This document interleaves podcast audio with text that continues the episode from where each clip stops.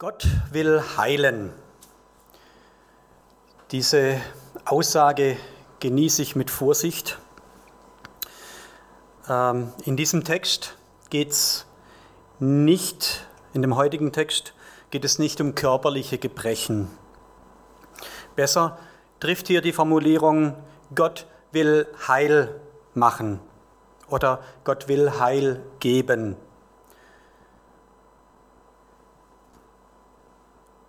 Jesaja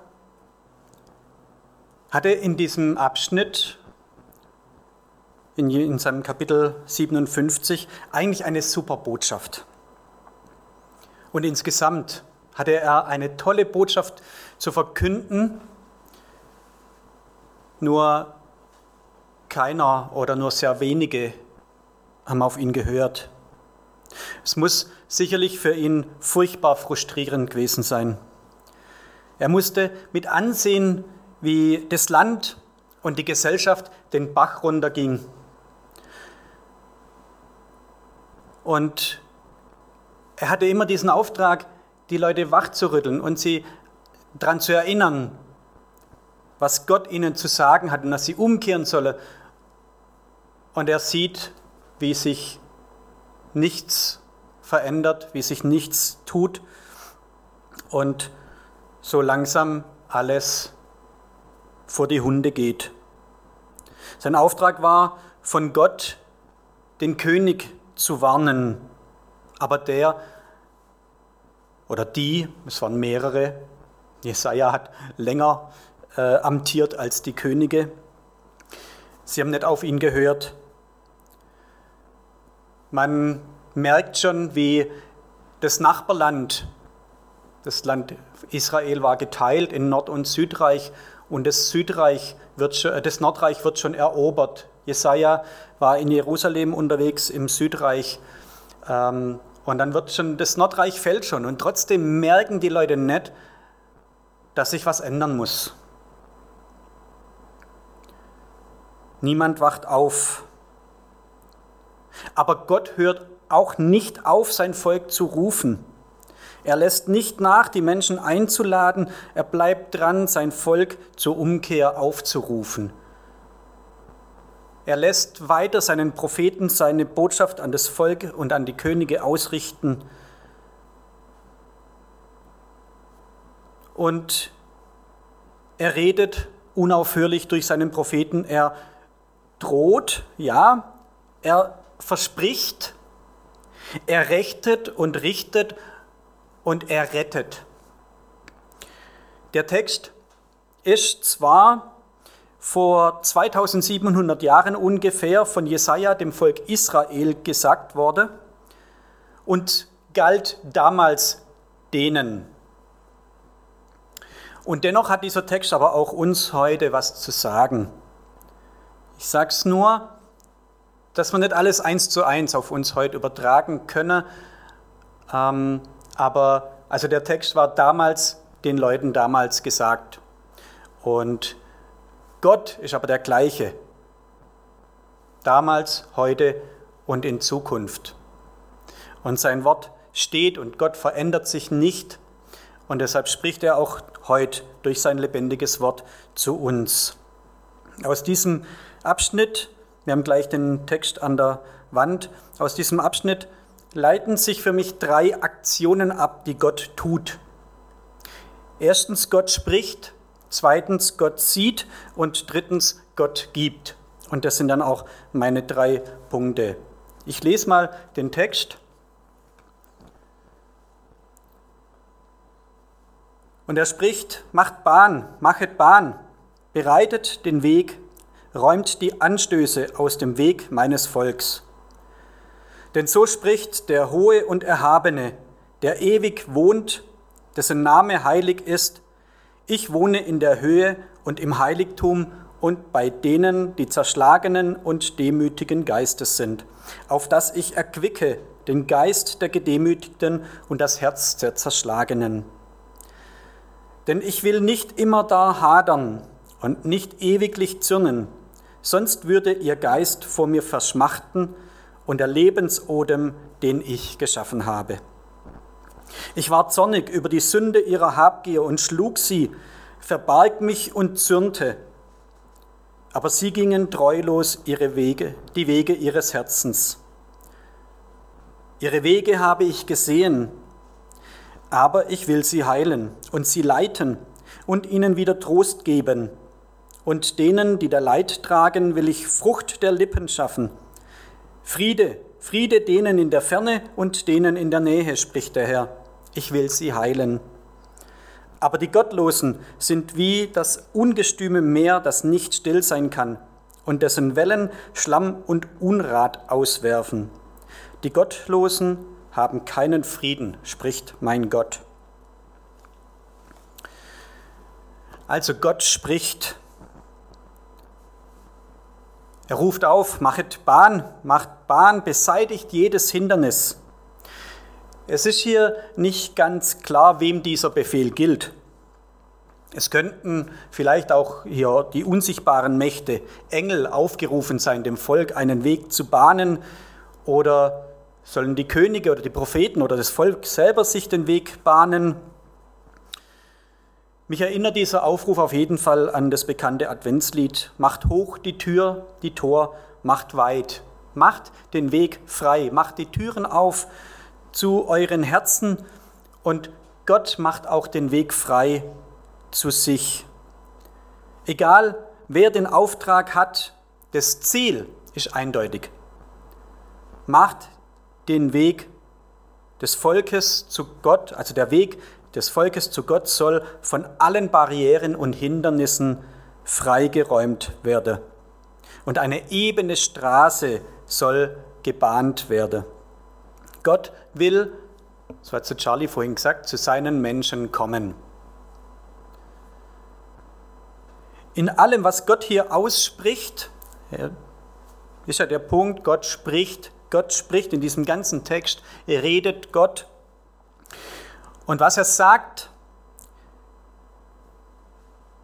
das beschreibt Gott. Gott beschreibt sich selbst und redet auch von der Beziehung zwischen ihm und seinen Menschen. Also er beschreibt sich selbst und redet über die Beziehung zu seinen Geschöpfen. In allem, was Gott hier ausspricht. Er ist der Erhabene, der Hohe. Er wohnt in Ewigkeit und ist heilig. So beschreibt er sich zunächst, aber er hat auch einen Zweitwohnsitz. Auf seiner Visitenkarte stehen zwei Ortsangaben. Ganz oben in der Höhe und im Heiligtum wohne ich. Damit ist nicht räumlich weit weg gemeint, sondern eben dieses Erhabene, qualitativ Höhe. Er steht über allem. Er wohnt ganz oben. Er ist der Hohe und Erhabene und wohnt im, in der Ewigkeit und im Heiligtum und hat aber auch einen Wohnsitz angemeldet ganz unten. Bei dem zerschlagenen, bei dem der zerschlagenen und gebeugten Geistes ist. Hochmut Selbstsicherheit und Stolz trennen von Gott. Dem Zerschlagenen und Demütigen, dem ist Gott nahe. Gott hat seinen Wohnplatz bei denen, die ganz unten sind, weil er sie ermutigen und stärken und aufbauen will, um den Geist der Gebeugten und das Herz der Zerschlagenen zu beleben. Gott sagt weiter, ich rechte nicht ewig und zürne nicht für immer denn die Menschen würden vor mir verschmachten. Wenn alles mit rechten Dingen zugehen würde, dann wäre von Anfang an alles klar. Gott zieht sein Gericht durch und alle Menschen werden erbarmungslos vernichtet. Aber Gott hat Erbarmen. Er sagt, er will nicht für immer zornig sein das gibt Hoffnung im Gericht. Dass nicht das Gericht über mir vollstreckt wird, sondern Gott will nicht immer zürnen, sondern Erbarmen habe. Ja, er hatte gezürnt. Davon spricht er auch. Und er hat sie gestraft wegen ihrer Sünde mit Nichtbeachtung. Vielleicht kennt ihr es auch,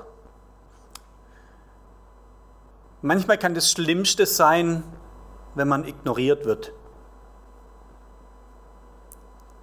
Eine der härtesten Waffen in einem Streit kann Schweigen sein. Ich halte es oft nicht sehr lange aus. Da muss ich wieder zugehen auf den anderen. Aber es kann extrem hart sein, wenn man merkt, da steht was zwischen mir und dem anderen. Und es müsste eigentlich aus der Welt geräumt werden. Und es ist vielleicht gar keine große Sache, sondern eine Kleinigkeit. Aber es steht da. Und es kann nicht weggenommen werden, weil man sich anschweigt, weil man sich aus dem Weg geht, weil man sich voreinander versteckt. Gott hat das Volk in diesem Fall schlimm bestraft, indem er sich vor ihm verborgen hat.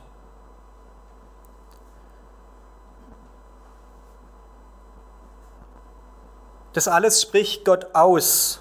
Er redet von seiner Erhabenheit und von seiner Höhe. Er spricht von seinem Wunsch der Nähe zu seinen Geschöpfen, die er sieht. Er sieht. Punkt 2.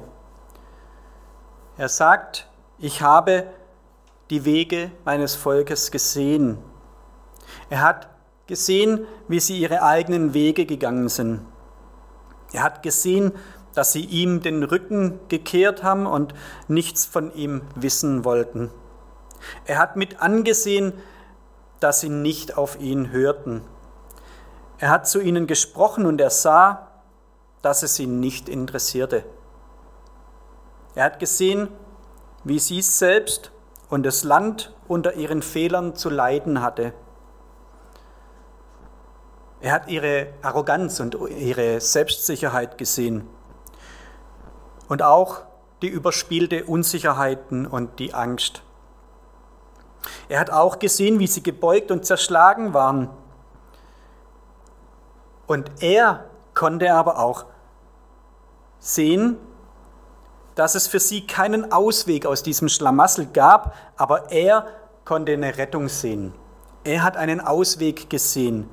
Und das bringt uns schon zum dritten Punkt. Gott gibt. Gott gibt Rettung. Er vergibt. Er gibt Gnade. Er lässt nicht nur Gnade vor Recht erwalten, sondern er gibt aktiv Gnade. Gott gibt Heil. Gott heilt. Er spricht, er sieht und er gibt. In Vers 18 sagt er, ich werde mein Volk heilen, ich werde es leiten, ich werde es zurechtbringen, ich werde es trösten, ich werde den Trauernden Frucht der Lippen schaffen. Klage sind faule Früchte die schmecken nicht gut. Es ist nicht falsch zu klagen, aber Gott sagt, die Dürrezeit wird vorbeigehen und dann wird fruchtbares Lob auf ihren Lippen sein.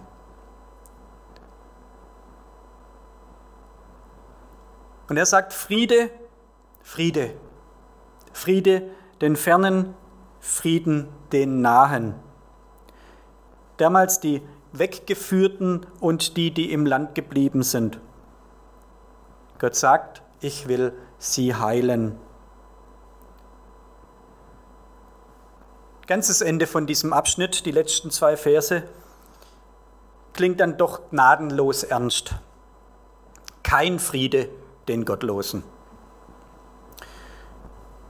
Die Gottlosen sind unruhig wie das Meer, ruhelos, friedlos, heillos und gottlos. Wie das aufgewühlte Meer Sand, Schlamm und Schmutz mit sich bringt und aufwühlt durch die Wogenbewegung, so produziert der Gottlose Friedlosigkeit und Bosheit. Für den, der das Gnadenangebot Gottes ablehnt, bleibt das Gericht bestehen. Die Verlorenheit dieser Gottlosen zeigt sich in der Heillosigkeit ihres eigenen Herzens. Denn ohne Gott, an Gott vorbei, kann man keinen endgültigen Frieden finden. Spricht mein Gott. Punkt. Macht den Weg frei, dass Gott zu dir kommen kann. Der Weg wird frei gemacht, wurde frei gemacht, dass du zu Gott kommen kannst. Mach den Weg frei. Ist der Aufruf in der Adventszeit, dass Gott auch bei dir einkehren kann. Mit seinem Licht und mit seiner Wärme und mit seinem Frieden. Der hohe und große Gott, der über allem in der Ewigkeit thront, wohnt ganz unten bei dem Demütigen und gibt dem Hoffnungslosen Hoffnung. Der zerbrochene, die zerbrochene Beziehung zu seinen geliebten Menschen will er heilen.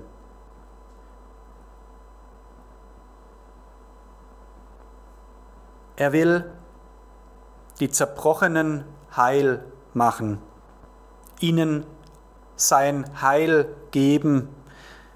Er spricht, er sieht und er gibt Heil und Gnade und Vergebung.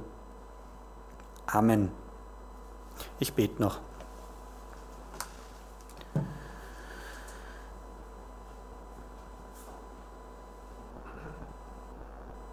Herr, du großer Gott im Himmel, du bräuchtest uns nicht. Und doch sind wir dir wichtig.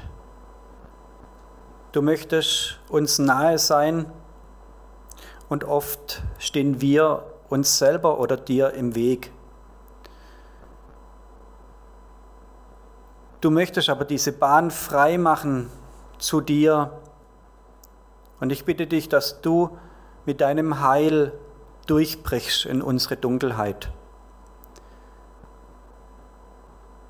Danke, dass du nicht locker lässt, dass du deinen verlorenen Schafen hinterher gehst Danke, dass du auch heute noch sprichst zu uns. Danke, dass wir wissen dürfen, dass du uns siehst. Und du bist der, der uns Heil verschafft. Danke sei dir dafür. Amen.